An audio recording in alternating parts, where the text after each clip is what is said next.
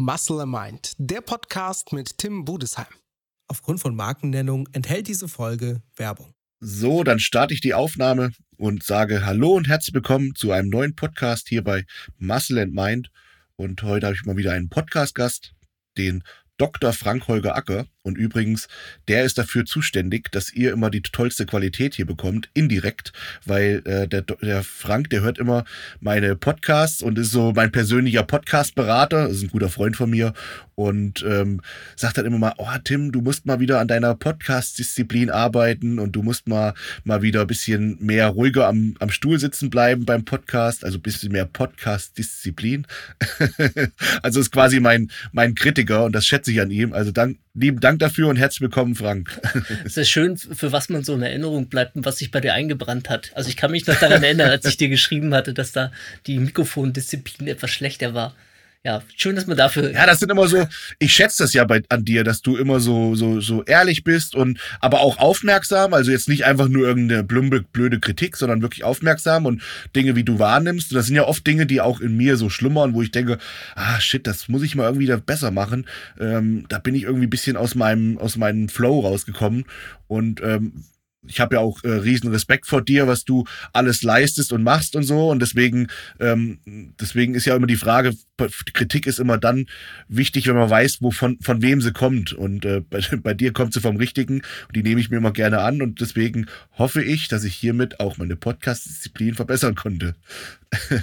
ja, ja dank, danke ja. für die Blumen. Dann muss ich aufpassen, dass ich heute nicht zu schnell spreche, denn dazu neige ich ja dann quasi im Podcast manchmal stimmt, ist mir auch schon mal aufgefallen. Äh, du hast ja selber einen Podcast ähm, bei Podbean, ne? Nee, bei, ähm, bei Patreon, aber Ah, Patreon, genau. genau. Podbean war ja dieses, diese andere äh, Verteilerplattform. Äh, Patreon Podcast. Wie heißt dein Podcast? Äh, heißt The Coach Coach Corner, aber darum soll es auch gar nicht gehen. Ich wollte gar keine Werbung für mich machen, ehrlich gesagt. Also die Richtung soll es jetzt gar nicht gehen. Mal, weil, der, weil der ist sehr interessant. Man muss zwar bei deinem Podcast eine, einen ganz, ganz, ganz kleinen Beitrag zahlen, aber ich finde, der lohnt sich. Ich höre deine Podcasts gerne. Ich muss unbedingt mal wieder reinhören. Ich weiß gar nicht, ob du jetzt wieder neue aufgenommen hast. Ich habe eine ganze Weile nicht reingehört. Ähm, ist so ein bisschen Corona geschuldet, weil ich unheimlich gerne gerne Podcast gehört habe, wenn ich viel Auto gefahren bin, auf Seminare etc. Und durch Corona bin ich einfach ein bisschen weniger äh, Auto gefahren und dann auch somit weniger Podcast gehört. Ähm, ich bin ja kein Läufer, dass ich jetzt beim, beim Marathonlaufen Podcast hören kann wie du. Ähm, und genau darum soll es auch äh, gehen, denn du bist nicht nur Marathonläufer, Triathlet oder was weiß ich, Kraftsportler, sondern du vereinst all, alles. Deswegen kennt man dich bei Instagram unter dem Namen Hybridathlet. Und ähm, du warst schon ein, Mal bei mir in der Podcast-Folge. Und ähm, genau, Frank, stell dich da mal ganz kurz vor, was du so machst. Ähm, das Thema soll nämlich sein Ausdauersport und Kraftsport oder gemeinsam, also diese Vereinbarkeit von Ausdauersport und Kraftsport. Also erstmal, was machst du so schön? Ja, also darauf im Prinzip bezogen, ich habe das auch schon mal an anderer Stelle öfters mal erzählt gehabt, ich komme ganz ursprünglich aus dem Ring, das ist ja durchaus eine kraft- und ausdauerorientierte Sportart, eine athletische Sportart und bin aber übers Ring, als dann so Bundeswehrzeit und sowas losging, zum Kraftsport gekommen. Powerlifting erstmal gemacht gehabt, also gar nicht Bodybuilding in dem Sinne, habe zwar Bodybuilding auch schon immer cool gefunden gehabt wir hatten in unserem alten Trainingsraum auch so ganz alte Poster noch gehabt von... Ähm, ähm, ja, noch so, jetzt, jetzt bin ich gerade, äh, stehe ich völlig auf dem Schlauch. Wie hieß er denn, äh, vor Dorian Yates noch ähm, seine Titel damals gewonnen hatte? Der dunkelhäutige Athlet. Ja. Äh, die, die, Leute schreien ins Mikrofon und ich habe es gerade vergessen, sehr peinlich. Na, jedenfalls von der Generation damals waren alte Poster noch gewesen äh, bei uns im Kraftraum und ich kann mich noch erinnern, wie man als, als 16-, 17-Jähriger begonnen hat und dachte, das ist alles irgendwie viel zu viel Muskulatur und nach zwei, drei Jahren dann dachte, oh ja, so aussehen, das äh, fändest du auch ganz cool, so nach dem Motto. Also, Lee Haney, Ja, oder? genau, Lee Haney, ähm, der ja. recht äh, früh den ersten Miss Olympia gewonnen hatte und dann auch recht früh schon wieder seine Bodybuilding-Karriere an den Nagel gehangen hatte. Und äh, so ging es mit dem Kraftsport los, sag ich mal so. War, war nie der, der Bodybuilder gewesen. Man, man merkt ja auch schnell, ob man Talent hat. Und ich war jetzt nicht um derjenige, der jetzt großartig Talent zum Muskelaufbau hatte. Es war jetzt nicht so, dass da auf einmal der, äh, der 50er Bizeps äh, aus dem Nichts irgendwie gewachsen wäre oder sowas. Und war beim Powerlifting dann, das war eine messbare Leistung. Ich hatte schon mehr mess, was Messbares äh, gereizt gehabt. Oder da war das ja auch quasi für einen selber nachvollziehbar, ob man besser wird oder nicht. Und dann ging das so mit der Zeit quasi dass man ja, mehr oder weniger beim Kraftsport geblieben ist. Und so richtig den Weg in den Ausdauersport. Ich war auch nie der Läufer gewesen, mal beim Ringen, jetzt weiß ich noch so äh, eine vier Kilometer Runde um den See. Das war dann schon so das höchste der Gefühle. So richtig los ging das eigentlich tatsächlich erst 2009, als ich äh, zur Polizei gegangen bin. Und äh, da dann quasi so der fixe Gedanke war, so SEK vielleicht mal irgendwie die Richtung. Kraftsport wollte ich aber auch nicht aufgeben. Gleichzeitig war mir klar, irgendwie ein bisschen mehr Ausdauer muss sein. Ja, dann kam eins zum anderen. Gab es damals noch eine Sportlehrerin, die sagte, so Pumper wie sie, die können sowieso nicht laufen. Die hat mich noch nie laufen sehen, aber es hat mich meinem Ehrgeiz quasi damals ein bisschen gepackt gehabt. So ein blöder Spruch. Und der wollte ich es beweisen. Und so ging das dann los. Ne? Die, die ersten fünf Kilometer irgendwann schnell gelaufen, dann die ersten zehn Kilometer Strecken schneller gelaufen, den ersten Halbmarathon irgendwann gelaufen und dann vor einigen Jahren den ersten Marathon gelaufen. Ja, und inzwischen 32 Marathons angesammelt, ähm, mehrere Powerlifting-Wettkämpfe. Auf der Bodybuilding-Bühne war ich ein paar Mal gewesen. Und ich glaube, so das, das kleine, kleine Highlight, äh, um auch zu zeigen, wie eng dann doch Kraft- und Ausdauersport auf einem gewissen Niveau immer miteinander möglich ist. Ich hatte äh, 2000, jetzt komme ich schon selbst mit den Jahren durcheinander, 2020 müsste es gewesen sein, bei der GmbF, also dem Naturalverband, bin ich gestartet in der Athletikklasse. Da darfst du quasi Körpergröße minus 103 wiegen, maximal Bühnengewicht äh, bei der GmbF und äh, dadurch bei der Deutschen den dritten Platz gemacht und bin am nächsten Tag, also Samstag war der Bodybuilding-Wettkampf mit Entwässern und allem, was dazugehört. Und Sonntag bin ich äh, den Köln-Marathon damals gelaufen unter vier Stunden. Und äh, ich sag mal so, so die, einen guten Marathon, den laufe ich unter drei Stunden 30, äh, einen schlechten halt unter vier Stunden, also die sind alle unter vier Stunden gewesen, diese 32 Marathons, aber dann hat man so eine Orientierung mal, wo ich mich bewege, ne? also ich bin jetzt nicht irgendwie der, der Ultramarathonläufer, der irgendwie äh, zwei Stunden 30 laufen kann und bin auch nicht der Ultrakraftsportler, der irgendwie äh, 250 Kniebeugen bei 75 Kilogramm Körpergewicht eben hinbewegt, aber ich glaube überdurchschnittlich. Das trifft glaube ich, ganz gut so in, in beiden Bereichen ja. auf einem überdurchschnittlichen Niveau. Aber das war schon eine krasse Challenge gegen dich selbst, so, oder? Mit diesem Marathon- und Bodybuilding-Wettkampf, Diät und so weiter und so fort? Also die, die, der Weg dorthin eigentlich gar nicht mal, weil sondern als Bodybuilder in der Diät, du brauchst irgendwo ein Kaloriendefizit, du machst sowieso dein Cardio-Training, du wirst ja auch sowieso dann leichter, das ist ja auch dann förderlich wiederum fürs Laufen, wenn du nicht so viel Gewicht rumschleppst oder jedes Kilo, was du quasi weniger hast, macht dich auch schneller, auch insbesondere auf dem Marathon. Aber der Tag selbst oder das Wochenende selbst, das würde ich quasi, das habe ich mir mal bewiesen, dass das funktioniert. Das würde ich aber keinem empfehlen. Das ist nicht gesund, sag ich mal so. Ne? Einfach, weil du kriegst das Wasser ja gar nicht rein. Das wird ja jeder, der mal auf der Bühne stand oder der mal richtig entwässert hat, wird es ja selber kennen. Du schmeißt deinen Elektrolytehaushalt und deinen Wasserhaushalt so durcheinander, das hast du nicht nach einem Tag wieder alles auf normalem Niveau gehabt. Und äh, das ist tatsächlich so der, der, der größte Punkt, die, die größte Schwierigkeit bei der ganzen Geschichte gewesen. Zurückblickend auch. Ja, aber das, das, das zeugt ja wieder davon, ähm, dass ich äh, bin ja immer der Meinung, äh, Wettkampfsportler ist man oder ist man nicht oder liebt man so solche Challenge ja. gegen sich selber und so. Ich glaube auch fast jeder Wettkampfsportler hat schon mal irgend so eine Challenge gegen sich selbst ähm, durchgemacht, wo er irgendwie gesagt hat, das ist das Ziel und das beweise ich mir jetzt, dass ich das schaffe oder so. Wenn es jetzt drei Wettkämpfe am Stück waren, drei Wochen hintereinander mit Reisen und so weiter, was zum Beispiel der Urs jetzt gemacht hat, ähm, das ist so eine, ich nehme an, das war auch so eine Challenge gegen sich selber, gesagt, das, das, das reise ich jetzt ab. Das ist auch enorm anstrengend. Ähm, ich habe auch schon diverse Dinge gemacht, wo ich gesagt habe, und das, das mache ich jetzt, ne, wo ich Arnold Classics irgendwie bis Donnerstag noch gearbeitet und dann hingeflogen und dann entwässert und ähm, damit ich in die Klasse reinkam für die Waage, dann Samstag Juniorenwettkampf, Sonntag die Männer und Montag direkt wieder auf Frühschicht gegangen, äh, quasi von Spanien heimgeflogen und direkt wieder in die Arbeit gegangen, weil, weil ich keinen Urlaub bekommen habe. Das war auch so eine Challenge äh, und ich glaube, das muss jeder mal durchgemacht haben. Ähm, ja, und ich bin auf die Idee gekommen, diese Podcast-Folge aufzunehmen, weil ich ganz viele ja, Personal Trainings oder Follower habe, die mich immer wieder fragen, hey, ich spiele Fußball, aber ich bin auch äh, gleichzeitig äh, mache ich Kraftsport und wie ist das miteinander vereinbar? Muss ich auf irgendwas achten? Und deswegen dachte ich, frage ich doch mal den Frank, vielleicht hat der da irgendwie einen Tipp, auf was man besonders achten muss, weil ich sehe ja auch in deiner Routine, dass du manchmal äh, am Laufen bist und dann machst du doch wieder eine Krafteinheit. Ähm, wie würdest du da vorgehen? Was würdest du den Leuten empfehlen? Hm. Ja, also ich bin nun auch kein Fußballer, ne? Das muss ich auch nochmal als kleinen Disclaimer dazu sagen. Als Fußballer brauchst du ja nicht nur die Ausdauer, sondern brauchst du ja sicherlich auch nochmal eine gewisse Athletik, Reaktionsfähigkeit, Torabschluss, was auch immer, welche Position man spielt. Aber generell, das hatte ich in meinem, ich habe auch ein Buch geschrieben, das nennt sich Hybridathlet, äh, wo eben ich darstelle, wie man Kraft- und Ausdauersport miteinander kombinieren kann. Und da habe ich halt ein Beispiel gegeben oder eine, eine Verbildlichung, die finde ich immer ganz, ganz greifbar eigentlich. Man muss sich das vorstellen wie so ein Gummiband, ne? Und umso mehr auseinander die verschiedenen Sportarten sind, die ich miteinander verbinden möchte, weil ganz extrem jetzt Bodybuilding und Marathon laufen, äh, umso mehr ziehe ich an diesem Gummiband und umso weniger kann ich natürlich das Maximum, vielleicht mein eigenes persönliches Maximum in einem Bereich rausholen.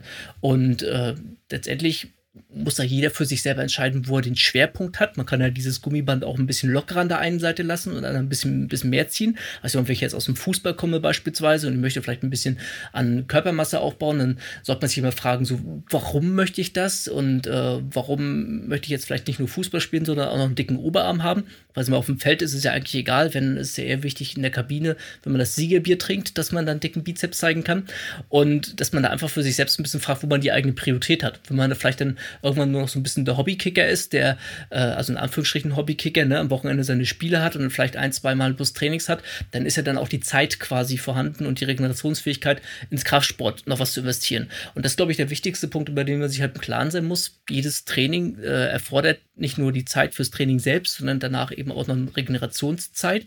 Und je nachdem, wie intensiv dieses Training ist, verlängert sich eben auch die Regenerationszeit. Das ist was anderes, ob ich mal fünf Kilometer durch den Wald laufen gehe oder ob ich irgendwie 20, 30 Kilometer durch den Wald laufen gehe.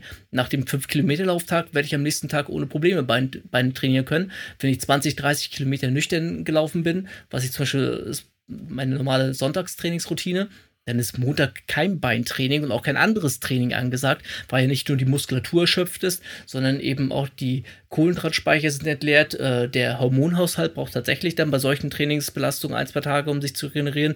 Die Enzyme müssen sich, also die Enzymaktivität, äh, das muss auch sich wieder erholen. Das bedarf auch durchaus Zeit. Einige Mikronährstoffe wie Eisen oder Magnesium, die brauchen etwas Zeit, um die Speicher wieder komplett gefüllt zu lassen. Und darüber muss man sich halt im Klaren sein. Und umso mehr ich in etwas investiere, beispielsweise wenn ich jetzt sehr viel Kraftsport betreibe oder ähm, sehr viel Beine beispielsweise trainieren will, äh, umso mehr wird es natürlich dann Einfluss auf andere Sachen haben, wie dann Fußballspielen beispielsweise. Da muss ich da vielleicht etwas zurückstecken.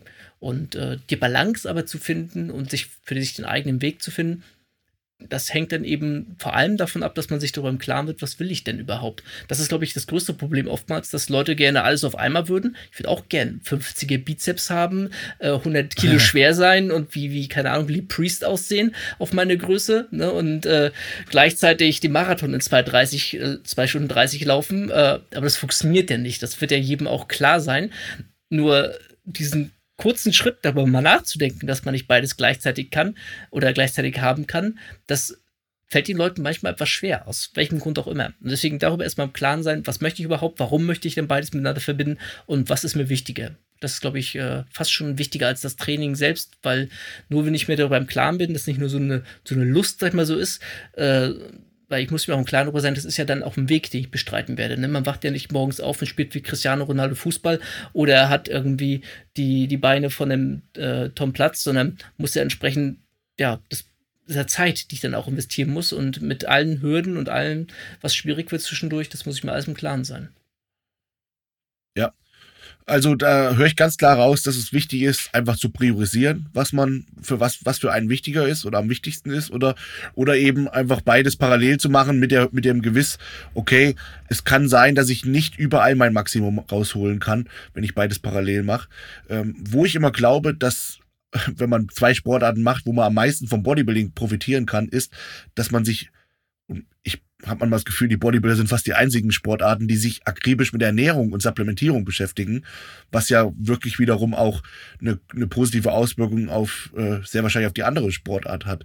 Also ähm, macht man sich ja manchmal Gedanken, wenn ich bei mir im Personal Training dann sagen, ja, ich darf nicht so viel Masse aufbauen, weil ich Fußball spiele und sonst werde ich träge und äh, haben aber noch 15 Kilo Übergewicht, so bisschen Fettbauch oder irgendwie sowas, ne? Wo ich mir denke, naja, aber dein, über deinen Fettbauch machst du dir keine Gedanken, dass der dich träge macht. Aber wenn du jetzt äh, ein bisschen härter Krafttraining machst, da hast du jetzt Angst, dass sich das im Fußball träge macht. Und ähm, ja, ich glaube, das ist so, das, das sucht man manchmal so ein bisschen so Ausflüchte, warum man das ein oder andere nicht so, nicht noch akribischer machen kann oder könnte. Aber ich denke, und das ist schon lange meine Devise, es ist alles irgendwo trainierbar. Selbst ich als Schwergewichtsbodybuilder habe ja immer so den Anspruch, auch noch einigermaßen für andere Dinge tauglich zu sein und nicht nur so äh, in zehnten Stock laufen und oben muss ich mich ausruhen. Ähm, Natürlich habe ich jetzt gemerkt, gerade im letzten Jahr, ähm, wenn man dann diese Grenze von 115, 120 Kilo, Kilogramm überschreitet, da wird es wirklich langsam irgendwann träge mit anderen Dingen. Ähm, aber ansonsten habe ich bisher immer noch, bin noch Wakeboard gefahren, Ski gefahren, Mountainbike, sonst was. Und es ist auch alles äh, trainierbar. Natürlich, ähm, wie du es eben schon erklärt hast, war meine, mein, mein Hauptziel, Bodybuilder zu sein. Und alles andere wollte ich dann halt einfach funktionell so ein bisschen dazu machen. Äh, so Spaß an der Freude. Aber ich glaube, so richtig leistungssportmäßig kann man nur eine Sache richtig, richtig machen. Ist ja wie in der Leichtathletik auch. Ne? Da gibt es ja zehn Kämpfer, die im Prinzip verschiedene Sportarten miteinander verknüpfen, da vielleicht in irgendeiner Einzeldisziplin so ein bisschen Talent haben aber die sind nie so gut wie Spezialisten. Selbst in ihrer besten Disziplin sind die halt nie so gut wie die jeweiligen Spezialisten in der Weltspitze. Und äh, ja. das ist ja auch völlig normal. Aber es kann eben auch, man kann eben aufeinander profitieren. Ne? Wenn du sagst zum Beispiel auch, als Bodybuilder ist dir wichtig, nicht nur in den zehnten Stock gehen zu können und da oben dann zu sterben vor, vor äh, wenig Atem, sondern eine gewisse Grundlagenausdauer zu haben. Ähm, das ist ja das Ziel muss ja nicht sein, gleich, dass ich einen Marathon laufen kann, sondern zum Beispiel eine Grundlagenausdauer sich einfach zu halten, um da eben auch bei der Regeneration zu profitieren, um im Training vielleicht auch irgendwie nochmal hinten raus die letzten Sätze nochmal voll äh, abgeben zu können, um gesünder zu bleiben, also um seltener krank zu werden, dadurch seltener ungeplante Trainingspausen einlegen zu müssen. Und äh, es ist ja nicht so, dass irgendwie äh, nur das, das eine quasi äh, oder andersrum, dass man nur radikal einen Weg gehen könnte oder müsste. Und sowohl ein Läufer profitiert vom Krafttraining, der muss dann nicht wie ein Powerlifter trainieren, aber wenn der mal ein bisschen richtiges Krafttraining treiben, betreiben würde und nicht nur ein bisschen Stabi-Übungen und äh, mit Gummihanteln trainieren, was da wirklich im Laufbereich teilweise das Krafttraining in Anführungsstrichen das ist, Genauso profitiert aber auch ein Bodybuilder eben vom Ausdauertraining und da rede ich nicht davon, auf dem Laufband irgendwie äh, fünf Minuten irgendwie zu gehen, sondern wirklich einfach mal 30, 40, 50, 60 Minuten was fürs Herz-Kreislauf-System zu tun, entsprechende Pulsbereiche reinzukommen. Und da muss man aber auch schauen, so ein bisschen, wie schwer bin ich. Ne? Also immer so ein 100-Kilo-Athlet, der sollte vielleicht nicht unbedingt laufen gehen, einfach aus dem Grund, weil das dann auch für den passiven Bewegungsapparat nicht so gesund ist, sondern der sollte vielleicht tatsächlich lieber aufs Fahrrad steigen, auf dem Crosstrainer, auf dem, äh, auf dem Stairmaster, wenn es hat, schwimmen gehen beispielsweise, wenn man die Möglichkeit dazu besitzt und da Spaß dran hat. Radfahren, das sind dann sinnvollere Sachen, aber das Ziel quasi Training des, des Herz-Kreislauf-Systems und der Grundlagenausdauer, davon profitiert jeder Kraftsportler und jeder Bodybuilder. Ähm, ja, sehe ich genauso. Ich habe auch den Eindruck, ich war immer ein Bodybuilder mit, mit einer relativ guten Ausdauer, dass mir das auch bei den Wettkämpfen und so weiter oder auch im Training immer zugute kam. So. Ähm, ich denke da zum Beispiel immer an diese Strengths Wars Battles, die ich da gemacht habe, mit diesen drei Kraftdisziplinen, wo man wirklich teilweise relativ schwere Gewichte bewegen musste, aber eben auch auf eine gewisse Ausdauer. Und das war ja dann so, äh, für die, die es nicht kennen, drei Disziplinen äh, wurde eine Wiederholungszahl festgelegt, beispielsweise ähm, Kreuzheben, Bizeps Curls und Dips und wer als erster fertig ist mit den Wiederholungen. Und durch meine gute ja, Kraft sowieso und durch aber parallel die gute Ausdauer habe ich das immer recht, echt gut abreißen können, ohne dass ich da äh, Schwindelanfälle bekommen habe. Und ähm, deswegen ist mir das auch immer zugute gekommen. Und ich bin ein großer Fan davon, als äh, Bodybuilder trotzdem noch eine einigermaßen gute Ausdauer zu haben und das auch zu trainieren. Also viele denken bei Cardio-Training ja immer als erstes so an die Fettverbrennung. Immer wenn die Diät anfängt, fangen sie an mit Cardio, weil sie dann so in Form kommen wollen. Dann schaltet so schaltet so das Mindset, schaltet so um und ist dann so komplett auf Fettvernichten ausgelegt. Aber Cardio sollte man eigentlich in erster Linie mehr, gerade als Bodybuilder, für die Gesundheit machen, oder? Sowohl Gesundheit als auch eben Leistungsfähigkeiten, wo du auch gerade die Bühnenpräsenz ansprichst. Also mal jeder, der schon mal auf der Bühne gestanden hat, der wird es ja selber kennen. Du atmest irgendwann wie ein Maikäfer, weil du die gesamte Muskulatur ja anpresst, anspannst die gesamte Zeit. Ähnlich wie oder anders sogar nochmal als im Training, aber da belaste ich ja auch die Muskulatur die ganze Zeit. Und der Muskel macht ja nicht irgendwann zu, weil er weil die Kohlenhydratspeicher so schnell leer sind, sondern in allererster Linie macht er irgendwann zu, weil so viel Laktat sich angesammelt hat, das abtransportiert werden musste. Und was passiert mit dem Laktat? Das geht ins Blut, wird über die Leber abgebaut. Und wenn da wiederum aber der, die Blutkapazität zu ist und wenn die Leber quasi irgendwann an ihrer Grenze ist, was sie auf einmal abbauen kann, dann macht der Muskel zu. Und ich kann mit Ausdauertraining, kann ich sowohl die Laktattoleranz verbessern, als auch eben äh, meine Blutmenge tatsächlich antrainieren. Also man sagt so Pi mal Daumen, äh, ein Liter an, an zusätzlichem Blut quasi kann man sich äh, rantrainieren. Das wird beim Leistungsausdauersportler ein bisschen mehr sein, beim Bodybuilder ein bisschen weniger aber hat dadurch dann eben auch nochmal mehr Laktatkapazität, was man quasi, was der Körper aufnehmen kann, was er verarbeiten kann, bis der Muskel dann irgendwann zumacht.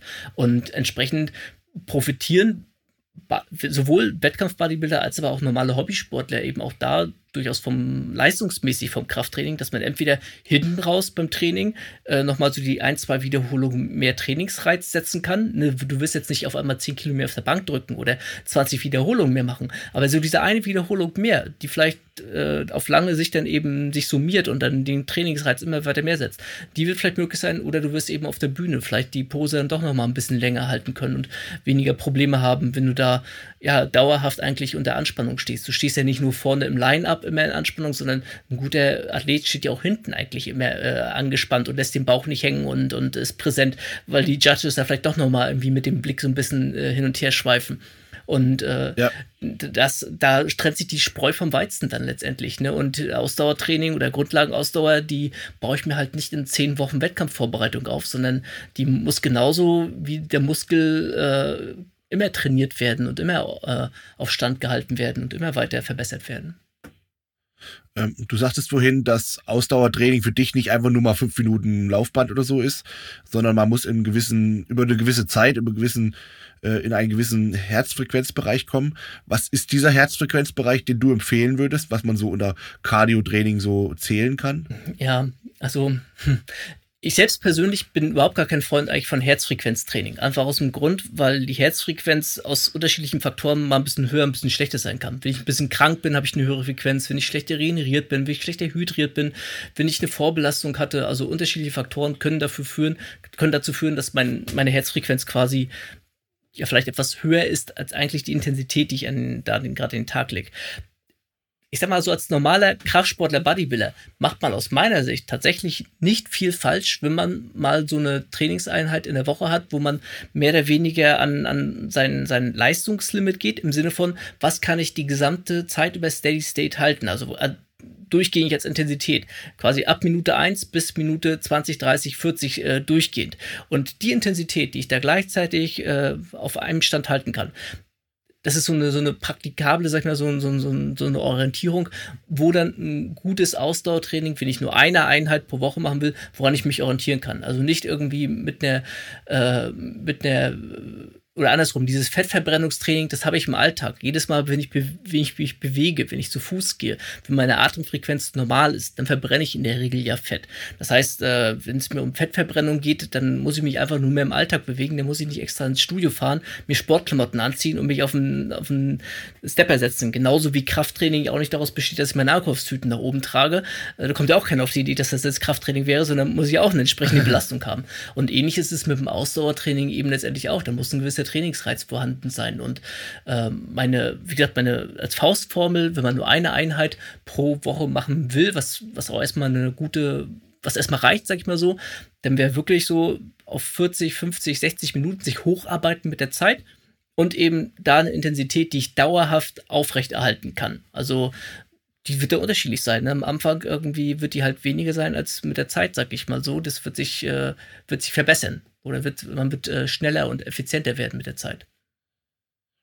Okay, also wirst du jetzt gar nicht nach einem gewissen Herzfrequenzbereich gehen, sondern einfach auch nach, nach Körpergefühl, die Belastung nach Körpergefühl dass man so schon, schon merkt, okay, es ist ein Ausdauertraining, was ich gerade leiste, aber jetzt nicht, wo ich da jetzt äh, meinen Körper jetzt ausdauertechnisch ans Limit fahre.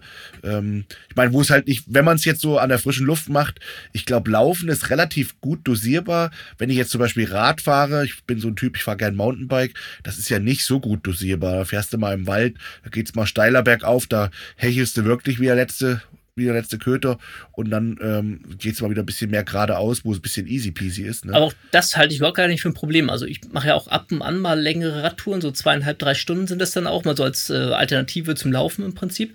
Ähm, man muss es immer so sehen, wenn ich bei den Herzfrequenz hinausgerate, wo ich nicht im kardiovaskulären Bereich drin bin, sondern quasi in dem Bereich, wo es anaerob dann reingeht, wo ich quasi mein Laktat immer weiter anbaue, wenn ich Laktatschwelle hinausgerate, dann das kann ich eine gewisse Zeit lang machen, aber irgendwann macht der, äh, geht es dann zu, sag ich mal so, und ich baue dann immer mehr ab konditionell oder kann immer weniger Geschwindigkeit halten.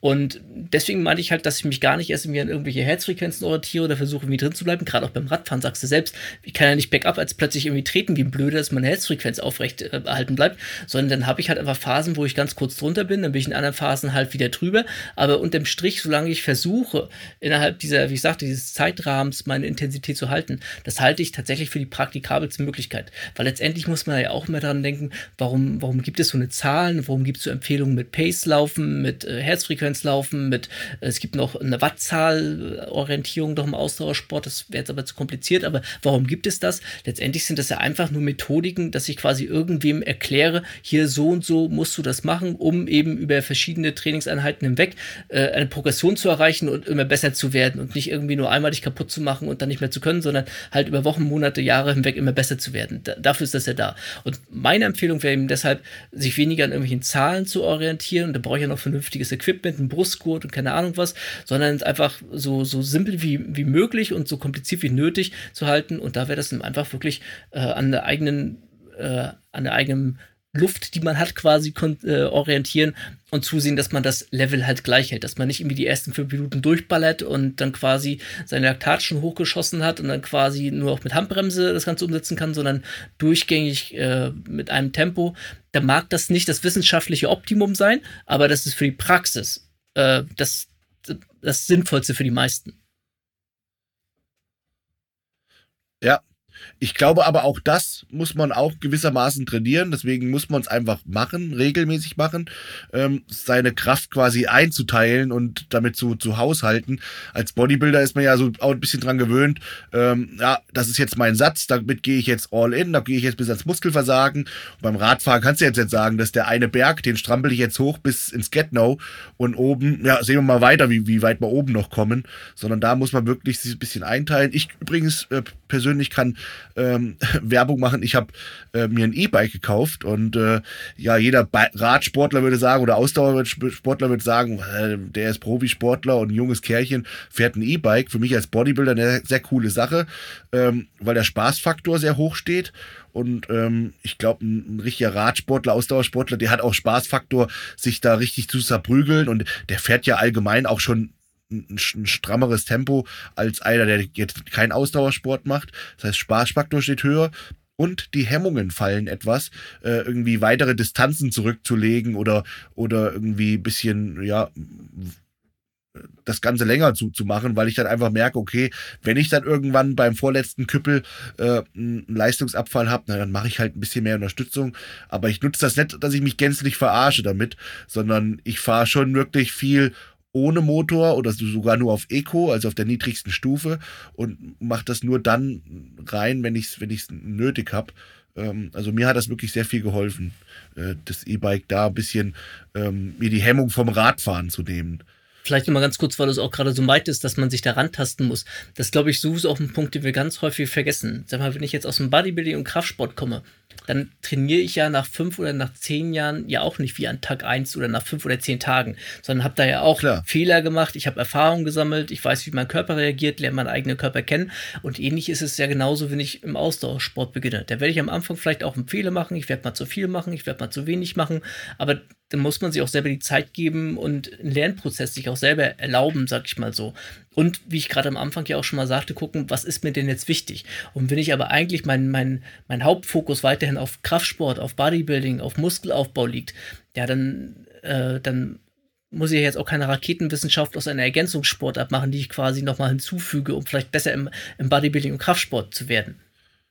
Ja, aber trotzdem wichtig und gut, dass wir drüber reden und vielleicht der eine andere sich das so ins Gewissen ruft, weil ich glaube, diesen Lerneffekt, ähm, den, an den denkt gar keiner beim Laufen oder beim Radfahren, weil das so eine Selbstverständlichkeit ist. So von wegen, naja, ich bin schon Rad gefahren, da war ich sechs Jahre alt oder äh, bin schon gelaufen, äh, das war im Schulsport oder beim, beim Kinderfußballtraining oder sonst was.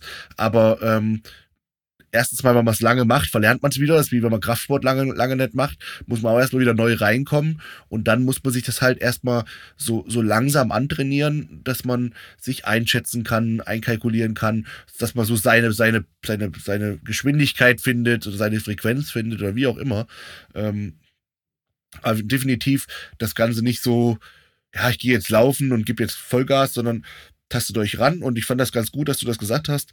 Ähm, weil ich mache sehr, sehr gerne Ausdauersport und ich habe das noch nie gerne so nach Herzfrequenz strikt gemacht. Mein Papa hat das immer mal gemacht, mich hat das mehr genervt und so. Und ich dachte so, hä, ich merke das doch. Ob ich mich jetzt da so völlig verausgabt habe und dann denke, eigentlich war es zu viel, weil mir geht es danach irgendwie nicht so gut, weil ich so richtig kaputt bin. Oder irgendwie war ich danach, habe ich mich zu unterfordert gefühlt. Ich, ich merke das doch. Und deswegen, ich habe das auch immer so gemacht, dass ich nach, nach einem Körpergefühl äh, Rad gefahren bin, wie ich, wie ich einfach, wie ich nach der Atmung und so weiter und so fort wie ich auch was mich noch ganz kurz vielleicht nochmal dazu zur Herzfrequenz, weil vielleicht jetzt der eine oder äh, andere so ein bisschen aufschreit, so, aber er kennt es doch immer so und hat es immer so gelernt. Man muss ja auch mal vielleicht überlegen, wo kommt das dann her? Gute GPS-Uhren, dass man jetzt also quasi als Otto-Normalverbraucher so eine Pace berechnen kann, wie schnell laufe ich denn gerade? Das gibt es seit, keine Ahnung, zehn Jahren oder sowas. Äh, also noch gar nicht mal so lange. Die Herzfrequenz, da halte ich mir die Hand an den Finger immer ganz doof gesagt, das brauche ich sogar ohne technisches Equipment, kann ich das sogar irgendwie messen. Und was ja inzwischen so on vogue, so ein bisschen im Austauschsport das nämlich mit Watt das Ganze zu messen, quasi die nochmal kompliziertere Form. Dafür brauche ich ja nochmal besseres Equipment und dafür ist der technische Stand jetzt erst im Prinzip vorhanden. Das heißt, diese, diese ganze Geschichte, dass man das ja irgendwie eine Didaktik vermitteln muss und irgendwie so eine Orientierung geben muss, das kommt auch so ein bisschen historisch einfach daher, dass die technischen Möglichkeiten auch einfach äh, früher ganz andere waren und trotzdem wollten Leute irgendwas haben, was greifbar und was messbar ist. Also hat man denen das an die Hand gegeben, ist sehr bespitzt und sehr vereinfacht dargestellt, äh, was quasi damals schon möglich gewesen ist. Und es ändert sich halt mit der Zeit, sag ich mal so. Ne? Und deswegen ähm, muss man sich darüber vielleicht einfach nur im Klaren sein, warum sowas heutzutage oder warum das vielleicht nicht unbedingt die beste Lösung ist, obwohl das immer noch so für viele im Kopf so als erstes ist, mit der Herzfrequenz irgendwas zu machen. Fällt mir gerade ein, weil ich ich beobachte das ganz oft, dass mittlerweile sehr, sehr viel mehr Wert fast auf Equipment oder Technik gelegt wird. Also ich kenne welche, die haben auf einmal Spaß und wollen so ein bisschen mehr Bike, also Biken, also Fahrradfahren in so einem Bikepark, vielleicht so ein bisschen, äh, so ein bisschen Downhill oder so. Da wird sofort das neueste oder beste Downhill-Rad gekauft und die wollen, was weiß ich, irgendwas anderes machen, da wird sofort das beste Equipment gekauft, bevor sie sich da überhaupt erstmal so, so ein bisschen, ich nenne es jetzt mal raw, rantest, rantasten an das Ganze. Ähm, wenn jemand äh, laufen will, der geht dann, also es gibt natürlich einige, die kaufen sich einfach Laufschuhe und probieren es und gehen laufen und die, die, die fangen erstmal an, ah, ich will laufen gehen, ich habe mir das jetzt vorgenommen als Vorsatz 2022. Und dann bestellen sie erstmal die neueste Pulsuhr und wahrscheinlich auch die, die besten Schuhe, vielleicht sogar angepasste Schuhe oder wie auch immer.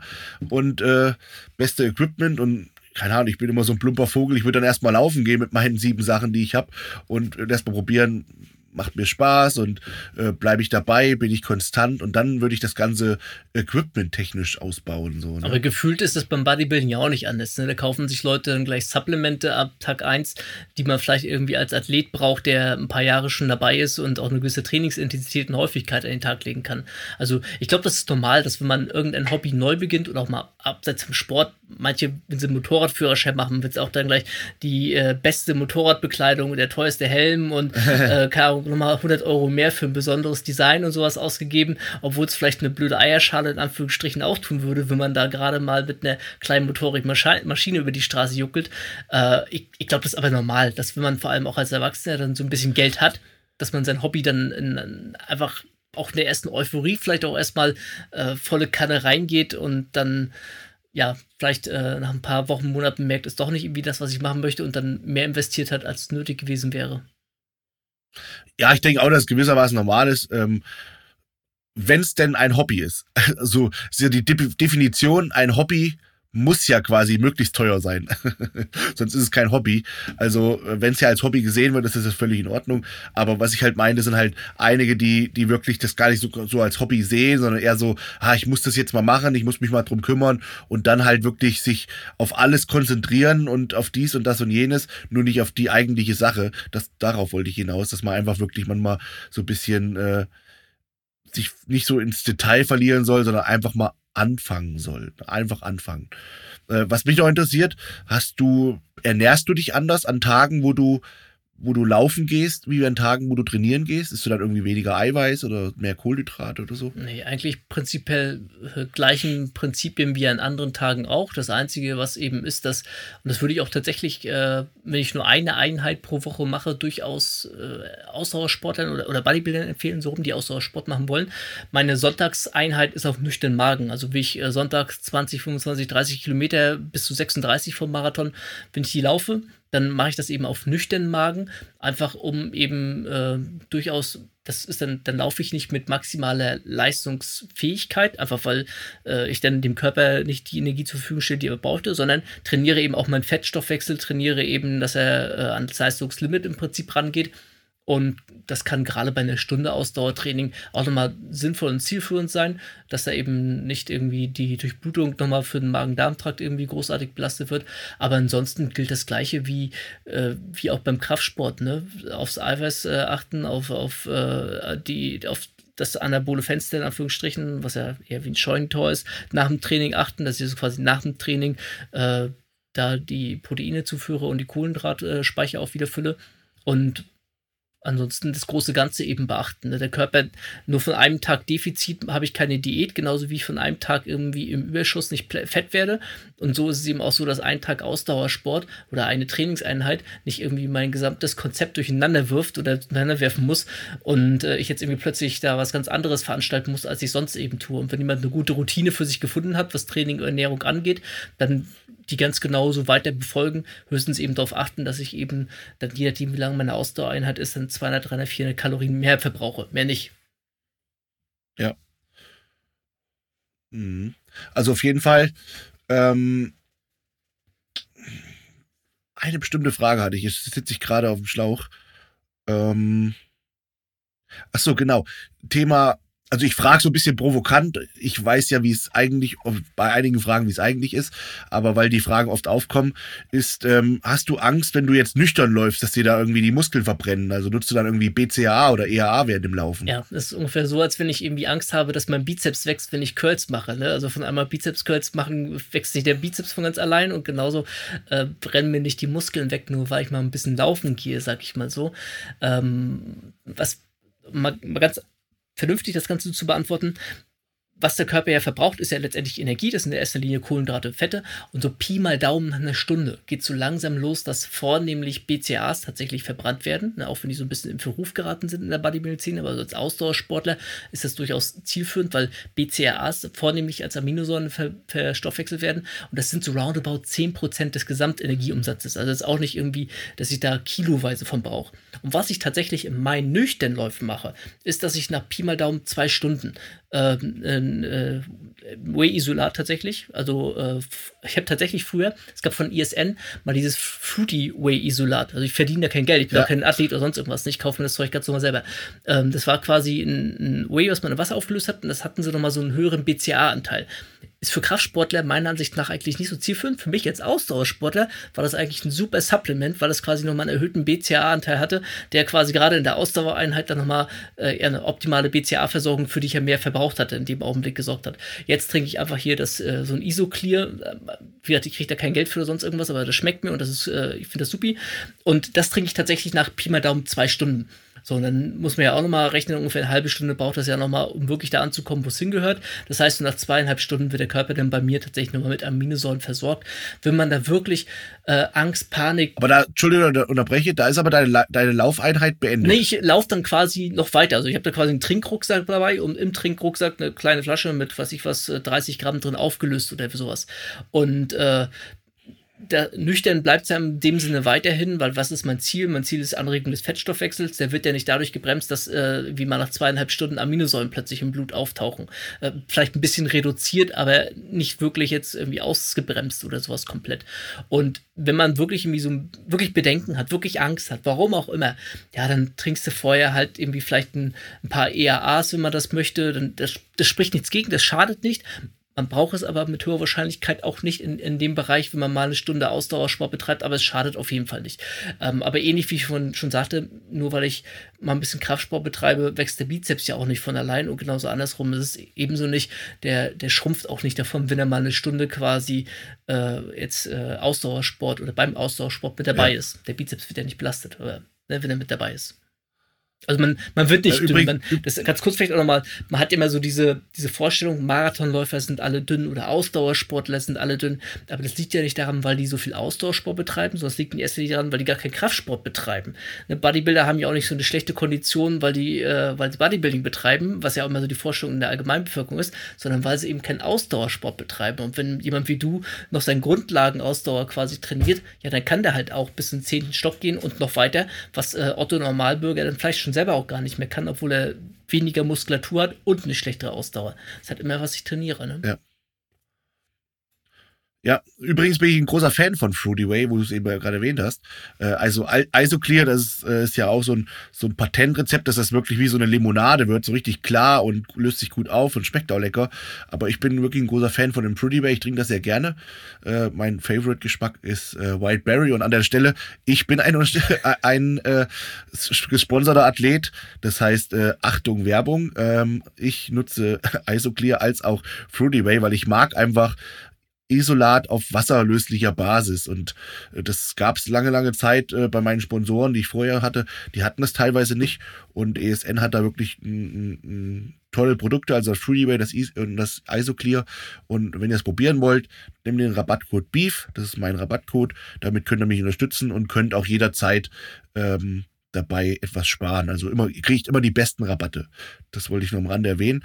Und ähm, warum hast du gesagt, ist das Fruity Way jetzt für, für Bodybuilder nicht so zielführend? Weil ich finde das echt super und das ist ja eigentlich von den Werten sogar besser als das Isoclear, wenn du es so siehst. Mm, ich habe das jetzt nicht miteinander verglichen. Ich sag mal so, so äh, Bodybuilder bei den Mengen an Aminosäuren, die wir zu uns führen, oder wenn wir bei zwei, zweieinhalb Gramm je äh, Körpergewicht sind, sind, sag ich mal so, da äh, da kommt es dann auf die ein oder andere Aminosäure in der Regel sowieso nicht mehr so extrem an. Äh, ich habe es dahingehend, wäre das jetzt meine, oder andersrum, ich sehe es dahingehend für Ausdauersportler eben besser, weil dieses Fruity Way eben nochmal so einen erhöhten BCA-Teil hat. Das haben sie ja irgendwie mit dem, äh, ich müsste jetzt mal genau nachschauen, aber das haben sie ja auch vom Konzept her so gemacht gehabt, dass sie da ihr, ihr wasserlösliches ISO haben, plus nochmal BCAs mit dazu getan. Dadurch äh, ist der Schwerpunkt halt mehr zu BCAs als bei einem reinen äh, Whey-Pulver das Ganze wäre. Und wie gesagt, die BCAs, die werden halt vornehmlich nach einer Stunde äh, durchgehender Belastungsintensität zunehmend verbraucht.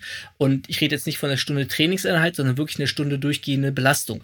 Und äh, als Bodybuilder hast du ja im normalen Training, machst deinen Satz, hast eine, Training, hast eine Pause, machst deinen Satz, hast eine Pause. Selbst wenn ich richtig zügig trainiere, dann habe ich vielleicht bei einer Stunde Trainingseinheit äh, immer noch 15, 20, 30 Minuten Pause in Anführungsstrichen dabei, je nachdem, wie kurz ich meine Pausenzeiten halte. Und habe ja. ja. nicht die durchgehende Belastung die gesamte Zeit. Das wird ja immer ein bisschen vergessen. Während ich beim Laufen beispielsweise, da habe ich ja durchgängig 30, äh, 30 60 äh, Minuten durchgängige Belastung. Und ja, deswegen, also ich halte es tatsächlich für, für, für, gerade für, für Ausdauersportler für ein, für ein cooles Supplement, aber ich glaube, das habe ich mal ähm, irgendwo mal gelesen gehabt, dass sie das mittellangfristig ablösen wollen fürs Isoclear, es dann also nicht mehr geben würde. Wobei dann kann man sich rein theoretisch okay. immer noch selber mischen, wenn man will. Ne?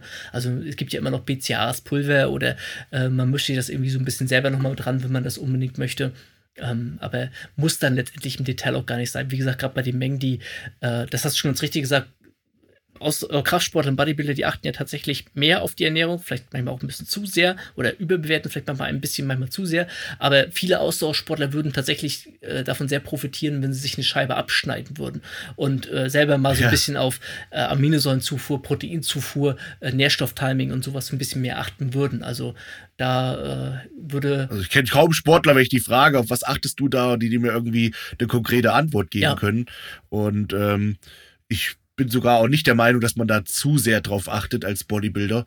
Ähm, manche setzen vielleicht, äh, wie, du, wie du vielleicht richtig sagst, manche, die sind vielleicht so ein bisschen übergenau oder, oder legen den falschen Schwerpunkt. Also, ja, also, dass ähm, es nicht im Verhältnis ist, ne? dass sich einer ernährt wie so ein ja, Profiathlet, ja. aber trainiert wie, äh, wie Max genau, Mustermann, äh, wie ein Schluck Wasser in der Kurve im Training sich benimmt quasi und dann brauche ich mich aber auch nicht ernähren wie ein Profi. Ja, das, das meine ich auch, genau. Aber es ist auch immer die, die Frage so, leider Gottes muss man das so offen sagen, man weiß auch nie, gerade bei dem Ernährungsthema oder Trainingsthema, inwie sehr sich da, inwiefern sich das selbst beschissen wird. Ja. Ähm, wenn ich Leute frage, die vielleicht wirklich keine tolle Form haben und ich frage die nach ihrer Ernährung und versuche denen Tipps zu geben und prinzipiell fast alles, was ich denen sage, machen sie bereits, ja. der Klassiker. Ähm, dann denke ich mir, okay, dann, keine Ahnung, stimmt irgendwas nicht bei dir in deinem System. Ähm, da wird sich oft selbst betrogen und ja, das bringt eben nichts, wenn man sich selbst betrügt. Man betrügt sich halt selbst. Man hat selbst in der Hand, was man tut. Ähm, genau, aber das war schon mal ganz, ganz interessant und aufschlussreich. Ähm, deswegen immer vielen, vielen Dank. Ich habe noch so ein, zwei Fragen und, äh, und die mir noch auf der Seele gebrannt haben. Hm, lass mich kurz überlegen. Beine, also Cardio macht die Beine dünn. Also inwiefern kannst du das irgendwie unterschreiben, weil viele dann sagen, ja, ich höre dann in der Diät, in der Wettkampfdiät, weil du kannst, kennst ja jetzt beide Seiten, ich höre dann irgendwann auf, weil dann, dann fliegen mir die Beine weg. Hm. Kannst du das bestätigen so? Ich glaube eher das Problem ist bei vielen Athleten, dass äh, die Beine sehr, sehr voluminös aussehen, weil aber da noch relativ viel Fett im Prinzip auch äh, noch mit dran hängt. Und wenn so ein. Dankeschön. Ja, es ist ja letztendlich so, wenn ein Muskel frei wird, dann wird er eben auch dünner, je nachdem, wie viel, wie viel äh, da wirklich an Muskelmasse war und wie viel Fettmasse dran ist. Und äh, gerade so ein Oberschenkel, da fällt es dann halt vielleicht auch noch mehr auf, wenn da fünf Zentimeter fehlen, während das beim Oberarm vielleicht nur ein Zentimeter wäre, der weniger ist. Und dann sitzt die Hose plötzlich locker locker und dann fühlt man sich halt wie Stelzen, ja, aber dann ist das eben letztendlich die Muskulatur, die wirklich vorhanden ist. Ne? Dann, ähnlich wie bei Ernährung bescheißen, bescheißt man sich vielleicht auch mit der Muskelmasse, die da vermeintlich vorhanden wäre. Und äh, ist immer so, ja. so, ein, so ein richtiger Athlet, der richtige Beine hat. Und ich glaube, ich bin ja nun wirklich nicht irgendwie der, der super muskuläre Typ, aber ich, äh, glaube, Beine, das habe ich schon im Verhältnis. Äh, auch gerade für, für einen äh, Naturalsportler passt das, glaube ich, schon bei mir. Äh, wenn, wenn du wirklich muskulöse Beine hast und äh, die Oberschenkelmuskulatur, das, äh, die macht oder ungefähr ein Drittel der Gesamtmuskulatur des gesamten Körpers aus. Wenn du richtig gute Beine hast und du bist in der Offseason dann, dann und du hast vielleicht auf den gesamten Körper betrachtet einen gewissen Körperfettanteil, dann hast du da, da, da, hast du richtig Probleme, Hosen zu kriegen. So, auch hier selbst die, ne, da, da ist nichts hier groß. Also, das sind richtige kloppert dann im Prinzip. Und das Problem ist ja mehr, warum haben andere Ausdauersportler dünne Beine? Ja, weil sie keine schweren Gewichte bewegen im Krafttraining, ne? weil dann sowas wie Air, Air Squats ja. quasi das Krafttraining sind oder so Alibi-mäßig mit äh, 20, 40, vielleicht mal 60 Kilo irgendwie auf der Hantel irgendwelche Kniebeugen gemacht werden. Ja, das ist ja kein Trainingsreiz. Wie soll da Muskel von aufgebaut werden? Und da eben die ja. Balance zu schaffen, äh, trotz des Ausdauertrainings weiterhin genügend ausgeruht zu sein, um im Training weiterhin auch eine Diät, eine Belastung zu setzen. Das ist aus meiner Sicht sowieso immer der beste Muskelschutz. Schweres Training, auch in der Diät. Wenn ich irgendwie beginne in der Diät die Gewichte runterzustecken, weil ich irgendwie vielleicht zu viel Ausdauersport betreibe, weil ich sie wie schlecht time, weil ich irgendwie die Muskeln nicht mehr richtig ansteuern kann, weil ich zu wenig esse, was auch immer der Grund ist, ja, dann davon geht mir die Muskulatur flöten. Aber, aber ja. nicht vom, wenn ich weiterhin im Training meine schweren Gewichte leisten kann und weiterhin da irgendwie am, am äh, schwer trainieren kann und, und äh, den Muskelreiz setze, dann bleibt die Muskulatur vorhanden. Und das Einzige, was eben was ich auch immer wieder bei Leuten sehe, wenn sie abnehmen, wo, glaube ich, mehr so der Mindfuck ist, dass ein bisschen überschätzt wird, wie viel Fett eigentlich an einem noch dran hängt und, und was ein niedriger ja. Körperfettanteil ausmacht. Und, und, wie, und äh, gerade wenn ich dann irgendwie vielleicht ein bisschen dazu neige, ein bisschen glattere Beine in der Offseason zu haben, dann ist da eben noch mal ordentlich Fett dran. Und wenn das runterkommt, dann werden die Beine auch dünner, aber dem waren die Forschen dünn gewesen und war einfach nur noch mal ein bisschen Speck drumherum. Stehen jetzt ein bisschen hart vielleicht für den einen oder anderen, aber da so ein bisschen, bisschen selbstkritischer mit sich selbst umzugehen, das, äh, das würde vielleicht die Wahrnehmung da auch nochmal ändern. Ja, aber man hört das ja auch von Trainern, dass die dann sagen, ähm, also mal angenommen, ein Athlet, der macht zweimal die Woche Beintraining, richtig schwer mit Gewichten und macht zusätzlich jeden Tag so sein Cardio und hat dadurch vielleicht zu wenig Regeneration in den Beinen. Wobei, es guck mal, was für Cardio man macht. Wenn man locker ein bisschen strampelt, ist das jetzt nicht so die mega Belastung für die Beine. Ähm, können dann die Beine partiell, also nur die Beine dünner werden dadurch, dass sich der Muskel nur in den Beinen abbaut aufgrund einer Überbelastung. Das wirst du meiner persönlichen Erfahrung und meinem Verständnis nach wirst du das daran merken, dass du einfach dann irgendwann auch signifikant weniger Leistung im Training erzeugen wirst. Also vielleicht auch mal wirklich aus der Praxis das Beispiel, äh, meine, meine Gewichtsklasse im Powerlifting sind 74 Kilo. Ich habe trotzdem noch 150, 160 Kilogramm gebeugt gehabt und kann Marathon laufen unter 330. So, und äh, zeigt mir jemanden, der sein doppeltes Körpergewicht be bewegen kann im Training und auf mehrere Wiederholungen, dann zeige ich dir auch, dann äh, zeigst du mir jemanden, der dicke Beine hat. So, so einfach ist das. Und äh, ja, da wird immer, immer gesagt, aber als Ausrede so ein bisschen, ja, du bist ja ein Einzelfall, du hast ja da auch ein Talent einfach so. Aber ähm, wie du ja eben schon sagtest, du hast jetzt weder ein Talent zum maximalen Muskelaufbau, noch bist du jetzt der, der Kenianer, der jetzt hier so die Ultraläufe. Ganz genau, ganz genau. Macht. Und das Problem ist eben tatsächlich dann eher, dass ähm, aus meiner persönlichen Erfahrung heraus, dass viele Leute dann entweder ihre Gewichte im Training reduzieren oder dass sie eben vielleicht äh, mal als Beispiel vorm Beintraining, entweder den Tag davor oder unmittelbar davor, noch sehr viel äh, Ausdauersport betrieben haben, dadurch dann quasi äh, nicht frisch ins Beintraining reingehen, dadurch nicht mehr wiederum so viel Leistung abrufen können, wie, wie es eigentlich nötig wäre. Und klar kann ich, wenn ich äh, jeden Tag Cardio treibe, exzessiv betreibe und zu wenig esse und keine Ahnung was, klar wird ein Muskel dann irgendwann auch dünner, aber das werden ja alle Muskeln dann im Prinzip. Also das ist eine Frage dann ja. eigentlich mehr wieder der vernünftigen Trainingsplanung und der, der Balance. Ausdauertraining und Cardio, das sollte ja auch ähnlich wie, wie Kraftsport ja auch nicht einfach stumpf nur gemacht werden, sondern man muss dem Körper ja immer ausreichend Regeneration ja. geben. Aber Muskel wird nicht dünn davon, dass er belastet wird, weil äh, ja. das, äh, das, ist, ein, ist eine andere Muskelphase oder eine, ist eine andere Belastung der Ausdauersport. Und davon muss er auch wieder regenerieren, ja. Und äh, ich kann dann vielleicht irgendwie, wenn ich, keine Ahnung, ähm, zwei, drei richtige Ausdauerheiten in, in Anführungsstrichen mache, dann kann ich vielleicht irgendwie oder müsste ich vielleicht beim beim Bodybuilding vielleicht ein, zwei Sätze irgendwie mir einsparen oder ein, zwei Übungen irgendwie einsparen. Aber das ist wieder auch eine Frage der eigenen Zielsetzung, der eigenen Regenerationsfähigkeit, des eigenen Leistungsstandes. Da muss man immer im Einzelfall schauen. Einzelfall schauen.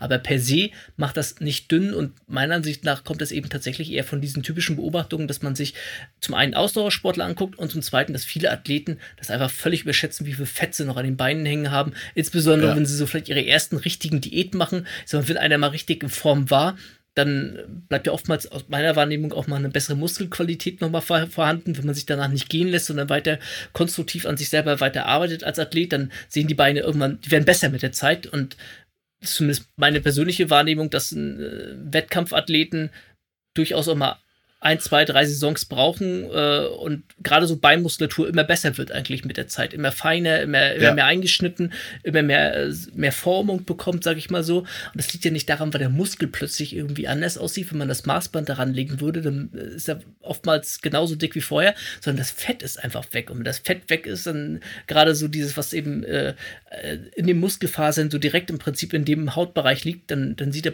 auch einfach muskulöser und besser aus. Aber das wird, glaube ich, ja. einfach viel zu häufig unterschätzt, wie viel Fett einfach noch an den Beinen hängt.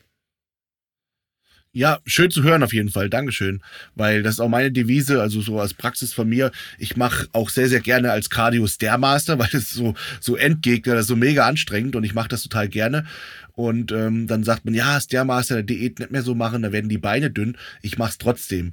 Nur für mich ist halt die Priorität mein Beintraining, also das, das Volumen und auch die Leistung des Beintrainings, die muss gegeben sein und die, die hat Priorität einfach. Und wenn ich dann einfach merke, ähm, jetzt ist das Beintraining absolviert und ist einfach, äh, ich habe dann, oder ich, ich hätte jetzt aufgrund von dem Stairmaster in der Früh im Beintraining Leistungsverlust oder so, dann stelle ich es halt einfach um und sage, okay, an den Tagen, wo ich Beintraining gemacht habe oder vielleicht einen Tag danach, da radel ich nur locker äh, um da die Belastung oder bisschen so die Regeneration in die Beine zu geben. Ansonsten hindert mich das gar nicht am, am, am, am Stairmaster. Und selbst bei mir ist es so, dass ich immer wieder erstaunt bin, wenn ich so Diät mache und dann langsam kommt die Form, jeder kennt das, so langsam kommt die Form raus und dann denkt man so, so im Spiegel, so im, im Badezimmer, ach, jetzt bin ich schon richtig gut in Form.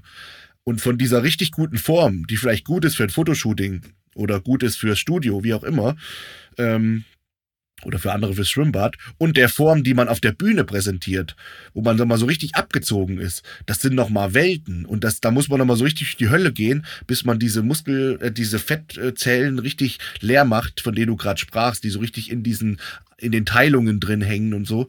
Und da, ähm, da fliegt noch mal einiges weg. Ich sehe das oft bei so YouTube-Bodybuildern, wo sie dann auch in die Kommentare schreiben, oh, der mal auf die Wettkampfbühne oder wie auch immer, so ein Ochse, wo ich mir denke, ja, das ist ein Ochse, aber erstmal muss er fertig sein. Dann sehen wir, wie die, wie es dann, wie es dann tatsächlich ausschaut. Ne? Also ich bin da selbst bei mir wieder erstaunt, wie, wie dünn das dann doch alles nochmal wird, obwohl man so ein massiger Athlet ist, äh, wenn man richtig in Form ist. Ne? Ja, man, man, fühlt sich ja selber ja auch nochmal dünner und äh, was ja auch noch hinzukommt, im Rahmen des Entwässerungsprozesses jagt man ja auch nochmal Wasser raus, je nachdem, wie viel man dazu neigt, das auch in den Beinen drin zu haben, ist das ja auch nochmal, kann das Tag-Nacht-Unterschied sein innerhalb von, von einer ja. Woche hinten raus. Also es gibt ja Athleten, die, die neigen so ein bisschen mehr zum Wasserziehen dann auch. Äh, und wenn sie unter Belastung, wenn sie die Beine einfach mal ein paar Tage Ruhe geben und wirklich im Wässern, dann kann da auch nochmal ein richtiger Sprung bei kommen. Und ja. das ist dann ja nicht Muskulatur, die weg ist. Das ist einfach dann, äh, ja. in dem Fall dann in der letzten Woche ist es Wasser, davor ist das Fett. Das lässt alles das ganze runterpraller und keine Ahnung was wirken, aber es ist nicht muskulärer unterm Strich. Ne? Und ja. Das ist, ja, Muskulatur kommt halt nicht von heute auf morgen. Das ist halt Bodybuilding, was das dann geht, ein Marathon, ne? Ja, das stimmt, ja, auf jeden Fall. Marathon, man, man braucht auf jeden Fall Geduld und es ist ein, ja, ein langer ja. Weg, äh, den, den man bestreitet. Ähm, eine allerletzte Frage habe ich, äh, die ich eben noch so aufgegriffen habe. Und zwar, wenn man jetzt Intervallfasten macht, weil ich weiß, darüber hast du auch ein Buch geschrieben und ähm, ich habe jetzt zum Beispiel gerade kürzlich meinem, meinem Fleischerkumpel Basti empfohlen. Er hat morgens immer so viel zu tun und hin und her. Hab ich gesagt, mach doch Intervallfasten, dann kannst du dann in deinem Essensfenster von, ich sag jetzt mal acht Stunden, von nachmittags, wo es eh ruhiger wird im Laden, kannst du dein Essen, äh, kommst du auf deine Kalorien, kannst das Essen auch einigermaßen genießen und bist morgens einfach leistungsfähiger und, und musst nicht irgendwie ans Essen denken und sonst was. Ähm, wenn man jetzt sagt, okay, ich habe halt Angst, dass ich meine Muskulatur verliere und, und nutze morgens äh, ERAs oder vielleicht ich mache Cardio auf nüchternen Magen und nutze vorher ERAs, dann unterbreche ich ja eigentlich das Fastenfenster. Also das ist ja kein richtiges Fastenfenster mehr, oder? Wie siehst du das? Oder kann man da bei Proteinen sagen, ja, das zählt jetzt nicht? Ja, man, man muss ein bisschen überlegen, so, warum mache ich das als Fasten? Was ist meine Zielrichtung vom Fasten? Und äh, dem, dem meisten geht es ja darum, im Prinzip den Fettstoffwechsel erstmal anzukurbeln abzuschalten, beziehungsweise die Fettverbrennung aufrechtzuerhalten. Und die wird ja genau. im Prinzip gestoppt, wenn ich in erster Linie Kohlenhydrate zu mir führe. Wenn quasi mein Glukosespiegel äh, ansteigt, dadurch der Insulinspiegel im Blut ansteigt, das wiederum reduziert ja die Fettverbrennung unterm Strich. Und äh, Aminosäuren haben, einen, haben durchaus einen kleinen Einfluss auf den Insulinspiegel, aber der ist nicht vergleichbar mit, was ich was, Lutschen von ein paar Bonbons oder irgendwie sowas, ne, um das mal so ein Verhältnis zu sehen. Plus die Kalorienmengen sind ja auch nicht so extrem. Das heißt, das mag sein, dass dann vielleicht in einem Zeitfenster von 15, 20, 30 Minuten, wenn die Aminosäuren im Blut ankommen, dann vielleicht kurzfristig der Fettstoffwechsel nicht mehr optimal ist, aber das switcht dann ja auch wieder um. Das ist ja nicht so, dass für den Rest des Tages mein Fettstoffwechsel jetzt vorbei wäre plötzlich, sondern dann geht es halt danach dann wieder äh, ganz regulär weiter. Und solange ich, oder andersrum, viel entscheidender das ist eine, äh, eine, eine, Grundlage, da kann man sich nicht drum herum winden, das wird immer bleiben, ist letztendlich die Kalorienbilanz. Wenn ich mehr fresse, als ich verbrauche, dann werde ich fetter und wenn ich weniger fresse, als ich verbrauche, dann werde ich irgendwann dünner. Und äh, je nachdem, wie ich das time und wie ich trainiere, werde ich entweder dünner, weil ich Muskel abbaue oder weil ich Fett abbaue. Ne, also je nachdem, was ich quasi mache und wie vernünftig ich das umsetze. Das heißt, Intervallfasten ist nochmal ein kleiner, ein kleiner Cue, sag ich mal so, ein kleine, ein kleines, eine kleine Hilfe, die nochmal unterstützen kann, die auch sowas wie mental vielleicht unterstützen kann, dass ich auf Arbeit nicht ans Essen denken muss oder dass ich irgendwie nicht so gestresst bin oder je nachdem auch in welcher Situation ich mich befinde.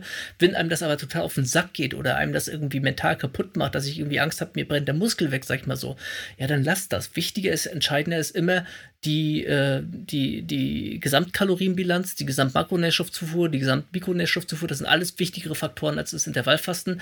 Und in meinem Buch, ähm, das heißt Ernährung für Kraftsportler, Intermittent Fasting 2.0, das habe ich ja ganz bewusst auch damals eben so genannt gehabt, weil mein Verständnis von Intervallfasten ist, dass das Fastenfenster immer nach Training endet. Das heißt, wenn ich morgens, äh, morgens trainiere auf nüchtern Magen, dann wird danach nicht weiter gefastet, nur weil die Uhr das mir irgendwie sagt, sondern dann wird gegessen. Einfach weil mein anaboles Fenster auf ist, meine Kohlenhydratspeicher sind zum Teil geleert. Die Kohlenhydrate, die ich dann esse, die gehen, mal ganz doof gesagt, in die Leberspeicher und in die Muskelspeicher. Da kann ich gar nicht von Fett werden und dann gibt es keinen Grund, irgendwie jetzt äh, noch großartig zu fasten, sondern dann, dann kann gegessen werden. Und das heißt aber nicht, dass ich jetzt irgendwie 1000 Kilokalorien mehr essen kann, sondern ich muss ja weiter noch meine Kalorienbilanz achten. Also das ist eben, das sollte man nicht aus dem Auge verlieren. Das ist wie mit, äh, wie vorhin auch schon, wo ich meinte, mit dem so, dass das nicht, in, nicht mehr in, in äh, im Gleichgewicht ist mit dem Training und Ernährung, wie ich mich da quasi reinfresse und wie sehr ich quasi mich darauf äh, fokussiere und Aufmerksamkeit reinstecke. Ähnlich ist es in dem Punkt eben auch aufs Relevante konzentrieren, das Wesentliche nicht aus den Augen verlieren und dann kann ich, wenn ich möchte, noch Detailarbeit umsetzen aber nicht irgendwie, es gibt ja dieses ja. Pareto-Prinzip, 20% Einsatz und 80% Ergebnis und für die letzten 20% musst du 80% investieren. Nicht mit den letzten 20% beginnen, sondern erstmal die ersten 80% äh, vernünftig ja. äh, hinlegen und da eben nicht das Wesentliche aus den Augen verlieren und nicht irgendwie auf, ja, nicht in Details verlieren. Und vor allem dann wirklich machen, Kontinuität. Das ist immer das Wichtigste bei allen Sachen im Leben. Äh, ja. Keiner von uns hat irgendwie wenn wir einfach mal ins normale Leben gehen. Schulabschluss, Berufsausschluss, Abschluss, irgendwas, was wir mal gelernt haben, was wir können, was wir uns angeeignet haben. Das haben wir ja auch nicht von heute auf morgen gelernt. Und das können wir jemand anderen ja auch nicht innerhalb von drei, vier, fünf Stunden beibringen, wenn es kompliziert, wenn es schwierig ja. ist. Sondern Erfahrung, äh, Wissen, äh, Leistung, äh, all das benötigt eben letztendlich Zeit und Kontinuität. Und das ist das Allerwichtigste ja. bei allen Bereichen im Leben. Ja, definitiv. Und ähm, das ist auch gut, dass du es ansprichst. Ich würde es aber jetzt nicht, nicht äh, ständig zu hoch betonen, weil ich denke, die Leute, die hier zuhören, die meisten äh, Wissen, Zeit und Kontinuität, dass das, dass das äh, ein Schlüsselfaktor sein muss, auch wenn sie es vielleicht nicht zugeben, aber ins, insgeheim für sich selber wissen sie es vielleicht.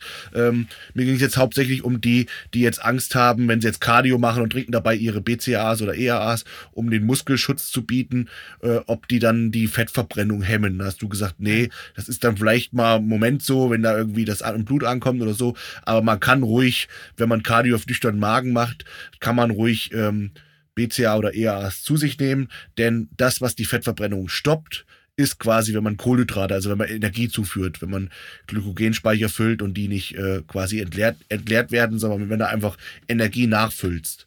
So habe ich es richtig verstanden. Man ne? sollte, glaube ich, auch immer nicht nur so, wir denken, neigt man mal so zum Schwarz-Weiß-Denken, aber in Wirklichkeit gibt es ja ganz viele Grautöne dazwischen. Der Körper äh, springt ja nicht irgendwie von Fett auf Kohlenhydrate und dann irgendwie stundenlang bloß in dem einen und kommt da nicht mehr weg, sondern das ist ja andauernd in Bewegung. Auch viele andere biochemische Prozesse sind andauernd in Bewegung. Der Körper ist quasi andauernd aus dem Ungleichgewicht und muss sich wieder ins Gleichgewicht hineinbringen.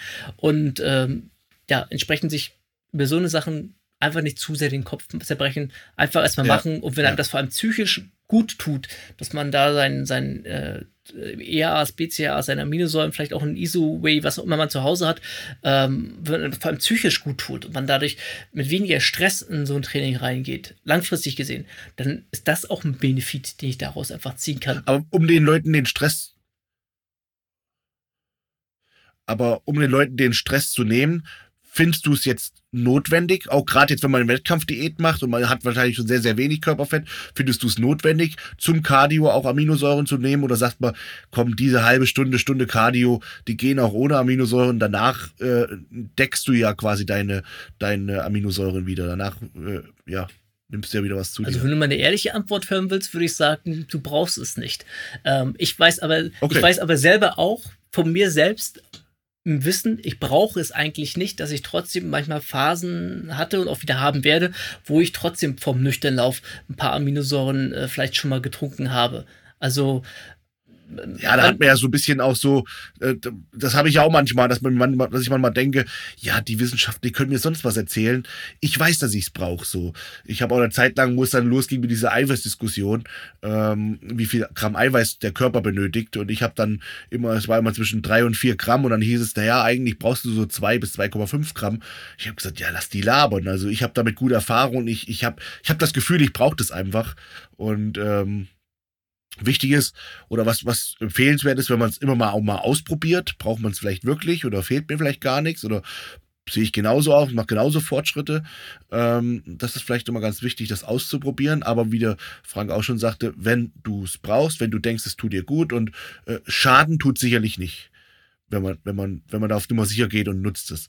Aber jetzt vielleicht die, wirklich die allerletzte Frage ist, ähm, wenn ich jetzt Cardio gemacht habe, empfiehlst du dann direkt danach zu frühstücken oder empfiehlst du dann nochmal zu warten, um nochmal diese Nachbrennphase der Fettverbrennung noch mitzunehmen oder wie auch immer? Weil ich mache es klassischerweise auch so in der Vorbereitung, dass ich mein Cardio mache und dann komme ich vom Cardio-Trainer runter, mache ich vielleicht noch Stretching ein bisschen, das dauert vielleicht nochmal so eine Viertelstunde, 20 Minuten und dann frühstücke ich. Ja, das hängt auch so ein bisschen, also inwiefern dieser Nachbrenneffekt gegeben ist, da hängt eben auch so ein bisschen von der, von der Intensität ab. Ist immer so rein theoretisch äh, so, so ein völlig ballern 10 Kilometer oder äh, 10 Kilometer, Entschuldigung, 10 Minuten laufen am völligen Limit und danach kotzend auf der Rennbahn liegen. Da habe ich einen höheren Nachbrenneffekt, als wenn ich quasi 60 Minuten äh, mit, äh, mit Mutti durch, durch die Stadt radel und danach vom Rad steige, dann habe ich quasi praktisch keinen Nachbrenneffekt. Das heißt, der ist unterschiedlich stark.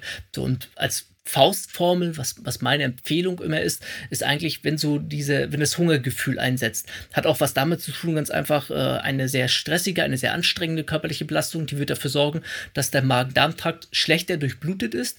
Äh, umso geringer die körperliche Belastung ist, umso weniger passiert das, also umso weniger ist der schlechter durchblutet, sag ich mal so.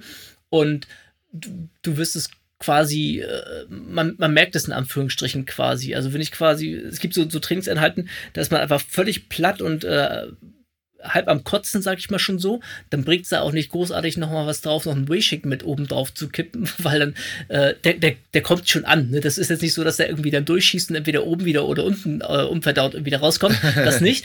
Aber der wird dadurch auch nicht schneller verbraucht in dem Augenblick, weil sowieso Magen und Darm äh, erstmal was ganz anderes zu tun haben und gar nicht richtig versorgt werden mit, mit Blut und gar nicht so sich bewegen und gar nicht äh, diese Nährstoffaufnahme äh, so schnell stattfindet, wie sie vielleicht im Ruhezustand stattfinden würde. Und entsprechend ja. äh, das anabole Fenster, ich sagte vorhin schon Jointor, man sagt ja Pi mal Daumen zwei Stunden Proteinsynthese, also andersrum, zwei Stunden die Kohlenhydrataufnahmefähigkeit verbessert, Proteinsynthese in den ersten zwei, drei, vier Stunden, Stunden steigt sie immer nochmal an, also die ist ja stundenlang erhöht. Das heißt, ob ich jetzt nach 10 Minuten, nach 15 Minuten oder nach 30 Minuten irgendwie meinen ersten Shake, mein erstes Getränk irgendwie zu mir nehme, gerade weil ich vielleicht irgendwie ganz am Anfang noch gar nicht irgendwie erstmal runterkommen muss, meinen Atem wieder äh, unter Kontrolle kriegen muss oder was auch immer ich ja gerade gemacht habe, äh, das, das ist alles nicht schlimm. Und da was, man sagt so schön, whatever floats your boat, sprich, was immer dir am besten passt, äh, es wird alles nicht der entscheidende Faktor sein, unterm Strich. Viel wichtiger ist, dass man innerhalb von den ersten zwei Stunden was zu sich führt. Ja, Okay, ähm, habe ich verstanden, aber jetzt geht es nicht um schlimm oder nicht schlimm, sondern die Frage ist eher um effektiv oder noch mehr effektiv oder weniger effektiv. Also würdest du jetzt sagen, wenn jemand sagt, er, er macht morgens auf nüchternen Magen sein Cardio und ähm, hat dann die, die, die Wahl, direkt danach zu frühstücken oder erst ins Geschäft zu fahren und dann nach einer Stunde so sein Frühstück zu, zu, zu, zu sich zu nehmen. Ähm, und jetzt geht es um, nur um Effektivität. Ähm, dass das macht, ist klar dann würdest du empfehlen, dass er dann vielleicht erst so nach einer halben Stunde, Stunde seine Frühstück zu sich nimmt, dass sich erstmal der Körper beruhigt, erstmal das Blut wieder alles da ist, wo es hin soll. Und ähm, oder wie, was, was würdest du empfehlen? Wenn sein Ziel auch äh, Fettverbrennung ist und jetzt wir nicht irgendwie von drei Stunden Ausdauersport, sondern so bis eine Stunde, sag ich mal so, sprechen, ähm, genau, und er, davon genau, und er es schafft eben auch innerhalb der ersten zwei Stunden auch wirklich was dann vernünftig zu sich zu führen, dann würde ich tatsächlich, äh, dann kann er erst zu Hause im Geschäft essen, da hat er vielleicht nochmal eine längere Phase, wo der Fettstoffwechsel nochmal aktiv ist und weiter Fett verbrannt wird tatsächlich. Ähm, ja. Genau, ich glaube, ich glaube, darum ging es auch den meisten, weil da werde ich auch oft gefragt, soll ich danach direkt essen? Sag ich, kannst du? Ähm, besser ist es, sage ich immer, keine Ahnung, vom, wenn du Cardio gemacht hast, wenn du erstmal den Körper ein bisschen zur Ruhe kommen lässt, vielleicht fährst du erst ins Geschäft und isst dann deine vernünftige Frühstücksmahlzeit oder so. Ja. Aber es ist jetzt auch, aber wie du, wie du auch schon gesagt hast, wichtig ist, dass man es macht. Ähm, es ist jetzt auch nicht schlimm, wenn die vom Cardio-Trainer runterkommt, weil auf Zeitgründen dann direkt frühstückt und dann ins Geschäft fahrt, dann wirst du jetzt nicht viel länger brauchen, um in Form zu kommen oder so. Keine Ahnung. Ich sag mal, unterm Strich, wenn es vielleicht mal äh, zwei, drei Wochen länger dauert oder sowas, um dann irgendwie deine Endform zu erreichen, falls du jetzt wirklich so akribisch trainierst, dann, dann soll das so sein. Aber ähm, wichtig ist, wie der Frank schon sagt, dass man es macht und das ist dann wieder Detailarbeit, ob man dann da oder da ist. Äh, fünf Minuten danach oder eine halbe Stunde danach. Super. Das waren eigentlich so meine Fragen, die ich mir so aufgeschrieben, ausgedacht hatte und ähm, sagst schon mal ganz, ganz lieben Dank für deine Zeit, äh, Frank. Sehr, sehr gerne. Ich, ich hoffe, hoffe, das war äh, für, für deine Ziel Zuhörer auch zielführend. Also, äh, dass Leute was mitnehmen konnten und vor allem ja für sich was, was mitgenommen haben. Ja, da können wir die Leute ja ganz einfach fragen, denn Podcasts äh, leben davon, ähm, verbreitet zu werden und äh, die haben nicht so einen, so, so wilden Algorithmus wie bei YouTube, dass das dann irgendwie vorgeschlagen wird. Deswegen, ähm, wenn euch der Podcast gefallen hat, dann ähm, ja, packt es in eure Story, schreibt was dazu und äh, teilt das Ganze. Da freue ich mich ganz sehr drüber, wenn ihr nochmal eine Podcast-Folge mit dem Frank hören wollt. Vielleicht nochmal äh, exklusiv über das eine oder andere Buch, vielleicht über in, äh, Intervallfasten oder sonst was. Schreibt es auch gerne dazu. Dann ist das für uns so ein tolles Feedback. Und in diesem Sinne sage ich schon mal ganz, ganz lieben Dank fürs Zuhören. Bis zum nächsten Mal. Ciao, ciao, euer Tim.